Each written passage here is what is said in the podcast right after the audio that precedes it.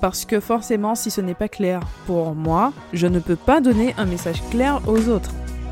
C'est là qu'on est face à la réalité du terrain, la réalité de notre entreprise, de son métier, et qu'on peut se rendre compte de choses qui ne nous conviennent pas. Bienvenue dans ce nouvel épisode du podcast Suis ton flow, consacré aux erreurs que j'ai faites quand j'ai lancé mon entreprise. Alors, on va commencer par situer un petit peu le contexte. Pour ceux qui ne me connaissent pas encore via mon blog J'aime la paperasse ou sur Instagram, aujourd'hui je propose des formations pour aider à créer son entreprise. Et ma première formation est entièrement dédiée à l'administratif de la micro-entreprise pour apprendre à la créer, à la gérer sans prise de tête, en sachant exactement où on met les pieds, comment faire les choses dans l'ordre, étape par étape. Donc ça, c'est ce que je fais aujourd'hui c'est quelque chose d'assez clair et je sais où je vais dans l'accompagnement des jeunes entrepreneurs puisque j'ai commencé par l'administratif, mais après il y aura d'autres formations, d'autres prestations pour vous aider à vous lancer. Et donc ça nous amène tout de suite à l'erreur numéro 1. C'est-à-dire que là, spontanément, je peux décrire ce que je fais, ce que je propose de façon claire et cohérente. Ça n'a pas toujours été le cas. Première erreur, démarrer avec une offre floue. En fait, quand j'ai lancé mon blog, je ne savais pas encore ce que j'allais faire, mais j'avais quand même dans l'idée déjà d'être assistante administrative. Sauf que face à la réalité du terrain, plus ça allait, plus je me rendais compte que ce n'était pas ce que je voulais faire, et je rechignais à faire la plupart des prestations. Au final, j'ai accepté des missions ponctuelles, quelques missions sur la durée, mais mes plus grosses missions n'avaient rien à voir avec l'administratif. J'étais assistante virtuelle, assistante blogueur en fait. Donc il y a un moment où j'avais énormément de mal à dire ce que je faisais parce que au final quand je décrivais mon métier, ça ne collait pas avec les prestations que je voulais réellement faire. Et je pars du principe qu'on ne quitte pas un travail salarié garantie avec une bonne paye, avec en plus la sécurité de l'emploi, on va dire, puisque jusque-là j'étais fonctionnaire.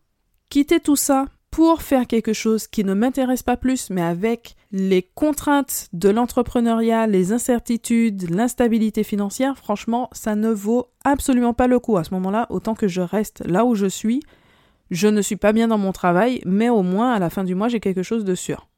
Donc à partir de là, j'ai énormément tâtonné comme ça pour définir mon offre avec toujours des messages pas très clairs dans ma communication, parce que forcément, si ce n'est pas clair pour moi, je ne peux pas donner un message clair aux autres, ça c'est évident. Alors la solution à ce problème, ce n'est pas forcément de faire étude de marché, business plan, etc., et d'attendre et de peaufiner tout son projet avant de se lancer.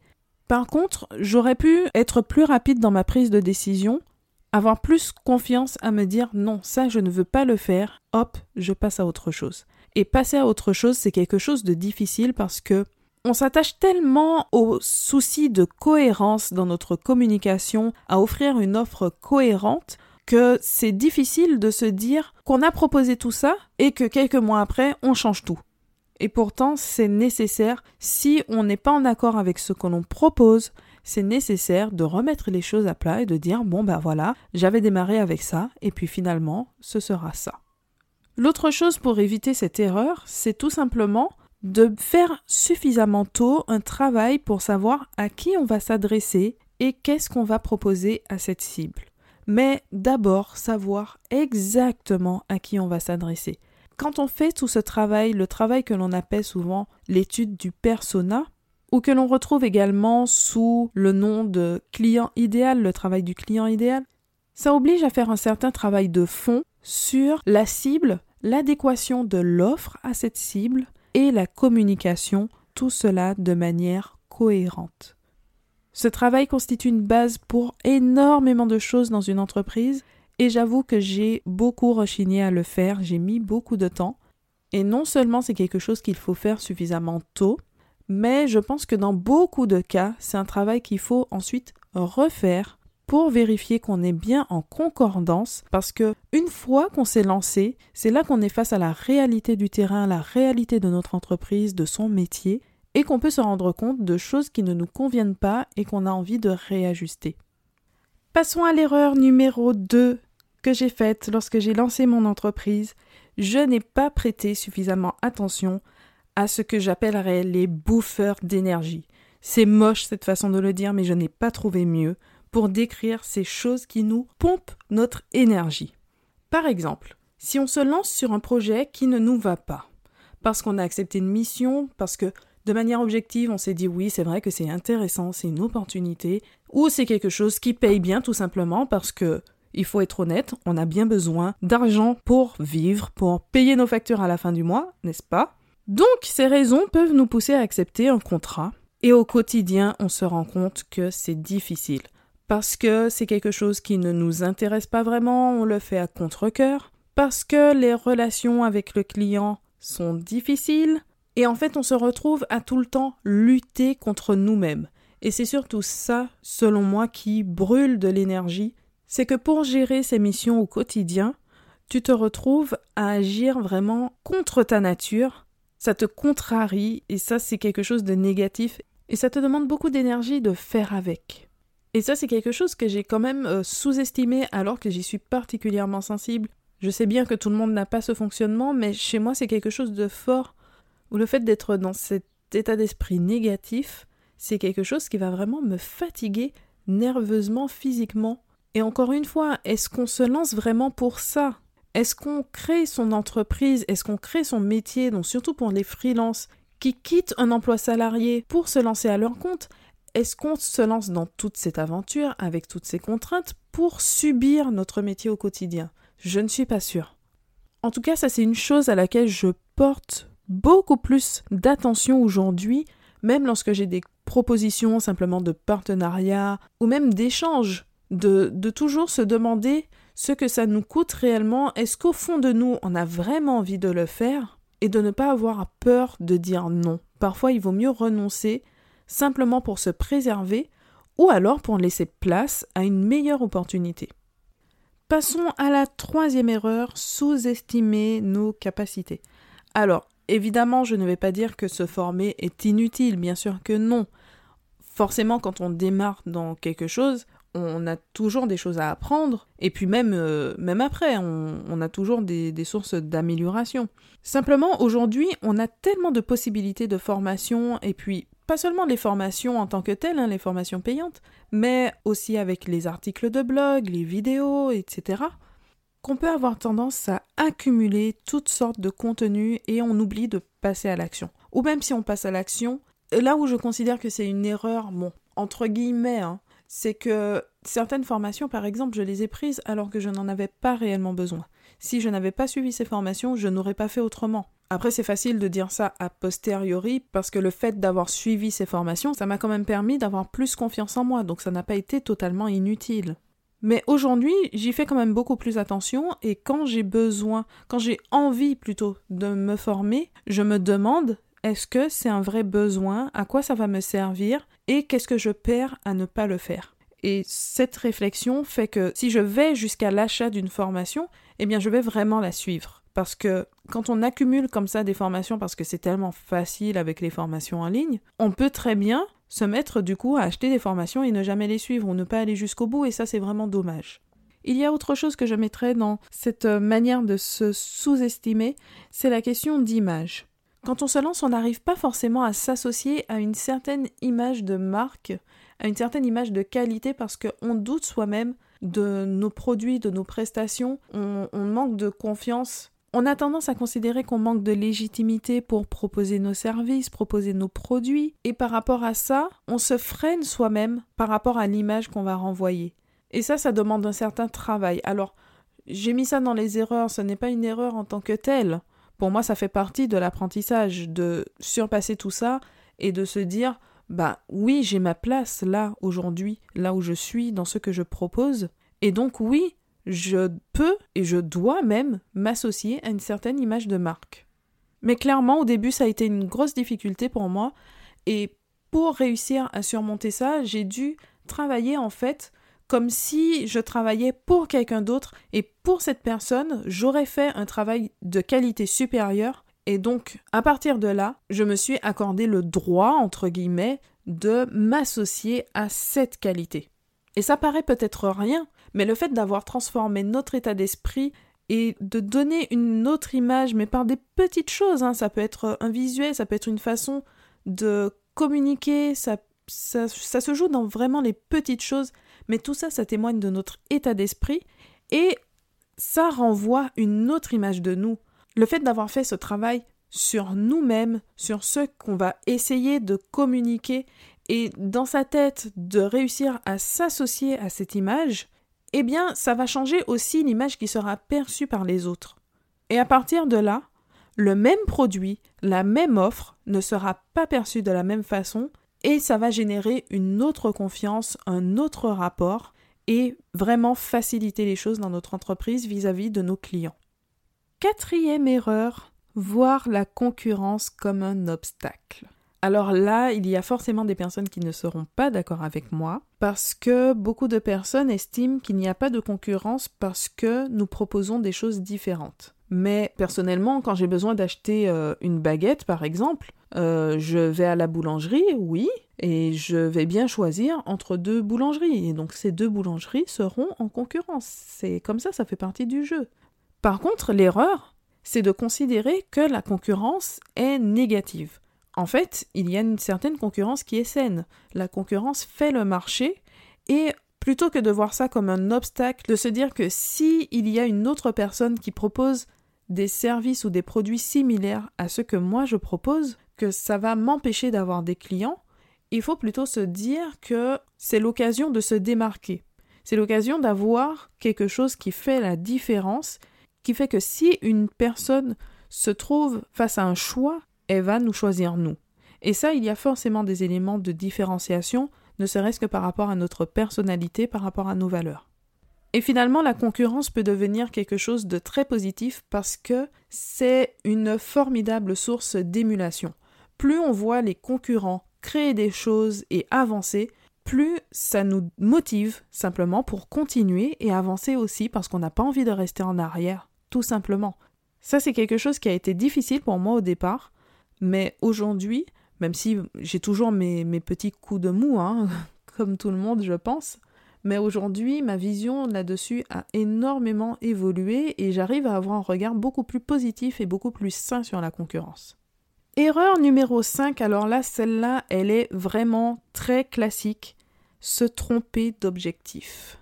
Ça, c'est un piège, mais particulièrement pour toutes les activités en ligne. Quand on travaille sur les réseaux sociaux, on a forcément tendance à regarder le nombre d'abonnés et à vouloir avoir toujours plus d'abonnés comme si ça allait changer totalement notre business. Et ça, c'est une erreur. Alors, je n'ai jamais été dans la course aux abonnés euh, en tant que telle, hein, prête à tout pour avoir plus d'abonnés, non. La qualité a toujours été quelque chose d'important, que ce soit pour les abonnés sur les réseaux sociaux ou par mail. Par contre, là où j'ai pu me tromper d'objectif, c'est que il faut toujours se rappeler que tout ça, ce ne sont que des moyens. C'est un moyen d'attirer les clients. De la même façon que certaines personnes vont faire de la prospection, d'autres vont passer par les contenus, par les réseaux sociaux, par euh, toutes sortes de moyens pour attirer les clients, ne pas passer par la prospection, mais que les clients viennent directement à nous. Et ça, c'est un choix que j'ai fait Sauf que derrière, il faut toujours avoir cette optique de je fais tout ça, mais tout ça pour quoi exactement? De la même façon que créer une communauté à laquelle on n'arrive pas à vendre, alors ça peut être un très bel objectif, oui, mais pas dans l'optique de faire tourner une entreprise. Il ne faut jamais oublier que la base d'une entreprise, c'est quand même de générer des revenus même sans être dans une course à l'argent, euh, à être 100% euh, business, euh, voilà, on, on, peut rester tout à fait dans l'humain, mais si on a une entreprise pour vivre, il faut bien avoir de l'argent, ça c'est la base. Donc, pour avoir de l'argent, eh bien, il faut bien avoir du chiffre d'affaires. Et pour avoir ce chiffre d'affaires, eh bien, il faut vendre. C'est aussi simple que ça. Et donc, avoir 10 000 abonnés, mais ne rien vendre, ça ne sert à rien. En tout cas, pas dans l'optique de faire tourner son entreprise. Et ça, c'est quelque chose qu'il faut vraiment garder à l'esprit. Et donc, je me suis arrêtée sur l'exemple de la course aux abonnés, mais en fait, ça, c'est dans toutes nos actions. C'est-à-dire que quand on va créer notre site, quand on va créer même des cartes de visite, quand on va peaufiner une offre, et dans tout ce qu'on fait, tout ce qui va nous prendre notre temps ou notre argent, il faut savoir pourquoi on le fait. Et on peut très vite tomber dans des actions qui vont nous prendre énormément de temps ou dans lesquelles on va investir alors que ça ne colle pas à nos vrais objectifs, ça ne nous aide pas à les atteindre. Et ça, c'est quelque chose que j'ai vraiment pris le temps de travailler. Alors, j'ai mis beaucoup de choses entre parenthèses pour prendre ce temps de réflexion parce que je considère toujours qu'une des ressources les plus rares quand on lance son entreprise, c'est le temps. Ça, c'est quelque chose qu'on ne peut pas multiplier. Et encore plus quand on est en même temps salarié, quand on a en même temps des enfants, quand on a toutes sortes de charges qui occupent déjà notre temps, le temps devient encore plus précieux et il faut savoir comment l'utiliser. Et comment utiliser son temps, ça veut dire d'abord réfléchir à la stratégie qu'on met en place et avoir des actions stratégiques. On n'est pas dans la quantité, on est dans la qualité de savoir tout ce qu'on fait, dans quelle mesure ça sert nos objectifs. Et si quelque chose nous prend énormément de temps pour peu de résultats concrets, eh bien c'est certainement quelque chose qu'il faut annuler ou reporter. En tout cas, ce n'est pas la bonne action à faire aujourd'hui, au moment où tu as peu de temps et que tu as d'autres priorités, d'autres choses qui vont permettre d'obtenir plus de résultats. Et enfin, on arrive à la sixième erreur, ne pas oser être moi à 100%. Ça, quand on se lance comme ça sur Internet, je trouve que c'est quelque chose de super difficile. D'un côté, on se libère de beaucoup de contraintes parce que on peut mener son activité comme ça chez soi avec un ordinateur, un téléphone et c'est bon, c'est parti. Mais d'un autre côté, on s'expose au monde.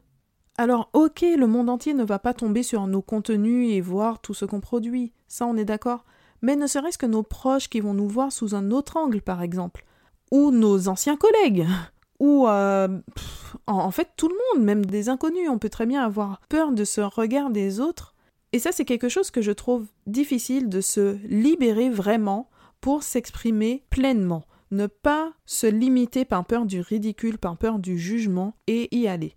Après, il y a forcément une question de tempérament, mais je trouve que la pratique simplement et le fait de travailler cet état d'esprit au fur et à mesure, en avançant de plus en plus, en faisant des petits pas où on se montre un petit peu plus, où on s'exprime un peu plus, où on se détache un peu plus de des idées qui sont euh, communiquées un peu partout. Si par exemple on n'arrête pas de lire que c'est euh, de telle façon qu'il faut faire, par exemple pour vendre, euh, il faut absolument faire envoyer un mail par jour et qu'on sent que ce n'est pas notre façon de faire, vraiment on se sent mal à l'aise par rapport à ça, ou qu'on est sceptique parce que voilà, ça ne colle pas simplement à notre façon de faire, eh bien il faut avoir la force de s'affirmer, de dire bah non, ok tout le monde dit que c'est comme ça que ça marche, mais moi je, je ne le sens pas, c'est pas ma façon de faire et donc je vais faire autrement.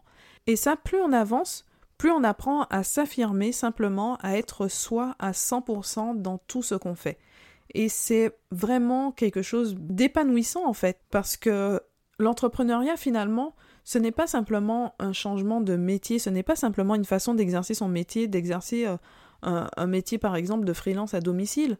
C'est aussi un mode de vie d'une certaine façon parce que au-delà de l'aspect purement technique du métier, il y a toute une façon de proposer son métier, tout un travail qui touche souvent au développement personnel parce que quand on doit gérer un projet comme ça de façon globale, quand on doit toucher à des fonctions que spontanément on ne ferait pas, par exemple la vente, c'est quelque chose qui rebute énormément de personnes. Quand on n'a pas cette fibre commerciale, ça peut être difficile. La communication d'une façon générale, ça peut être quelque chose de difficile. Eh bien, pour se lancer dans tous ces axes qui sont essentiels à l'entreprise, ça oblige à faire un certain travail sur soi et très souvent on va creuser quand même assez loin.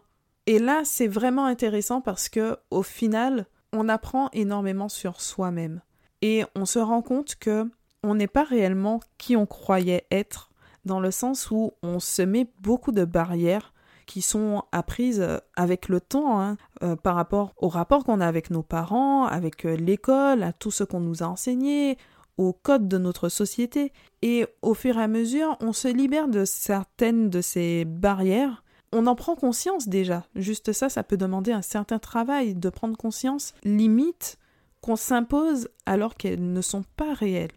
Alors qu'en réalité, on est capable de beaucoup plus que ce qu'on croyait. On a beaucoup plus de ressources en nous. Donc je vous laisse sur cette pensée. C'est vraiment l'aspect positif, c'est que quand on se lance, on a tendance à se croire incapable de beaucoup de choses, et plus on avance, plus on constate qu'en fait, on peut vraiment faire plus. On a énormément de capacités, de ressources qui sont là en nous et qu'il faut juste apprendre à utiliser au fur et à mesure. Et ça fait partie du développement et c'est pour ça que c'est vraiment une expérience très riche, très intéressante.